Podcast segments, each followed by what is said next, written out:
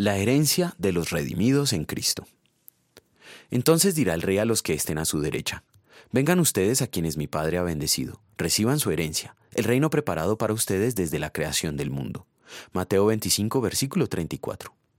¿Cuánto se deben esforzar los cristianos para heredar el reino? Cuando Jesucristo narró la parábola de las ovejas y las cabras, Él habló del reino de Dios en términos de herencia. No lo consideró como si se tratara de un salario o pago por servicios prestados. Sin embargo, a través de los años, no ha faltado quien ha querido ver en esta parábola la enseñanza de que el reino de Dios y la dicha eterna solo son posibles como una retribución merecida a las buenas obras hechas aquí en la tierra. Así las buenas acciones, tales como suministrar comida para quien padece hambre y sed, dar alojamiento al viajero, vestido a los necesitados, consuelo diario para los presos y enfermos.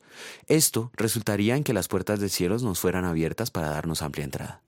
Quienes así piensan se autoengañan, pues omiten notar que cuando Cristo dice que los herederos del reino han hecho tales cosas, ellos le responden que no sabían que las habían hecho.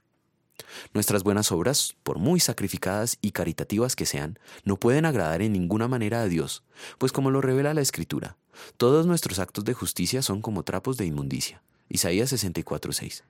Sin embargo, los actos de justicia realizados por Jesucristo sí le son gratos al Señor, tal como lo testificó audiblemente desde el cielo. Este es mi Hijo amado, estoy muy complacido con él. Mateo 3:17. Solo Cristo es grato al Señor. La buena noticia es que los méritos de Cristo no son atribuidos gratuitamente mediante la fe. Por la misericordia divina, esos méritos son tan nuestros como si realmente los hubiéramos hecho.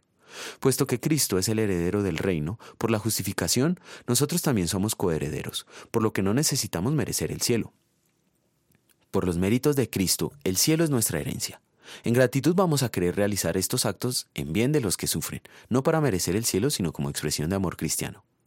Oremos. Señor, a estar conmigo ven. Vive tú en mí y cada día haré algo por amor a ti.